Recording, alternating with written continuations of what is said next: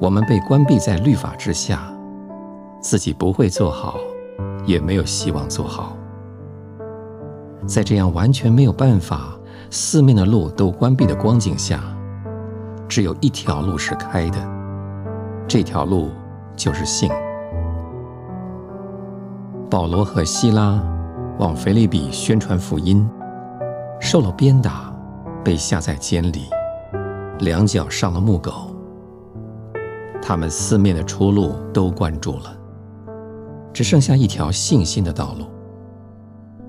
他们靠神，在最黑暗的光景里还祷告、唱诗、赞美神，神就向他们施行拯救。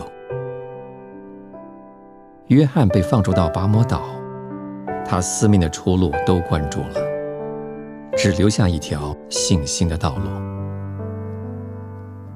如果他不经过这样的关闭，他绝不能见到神荣耀的启示。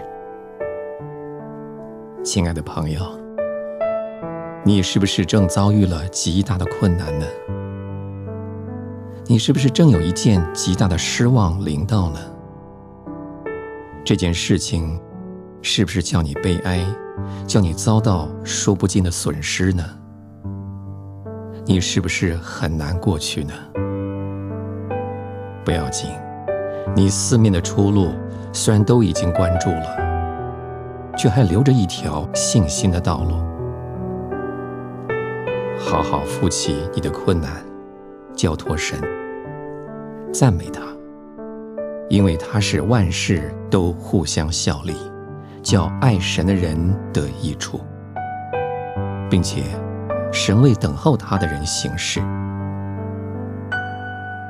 你受过试炼以后，神的祝福、帮助、启示。都要加倍的领导你。除你自己以外，还有许多别的人，也都会因着你的试炼，得到亮光和祝福。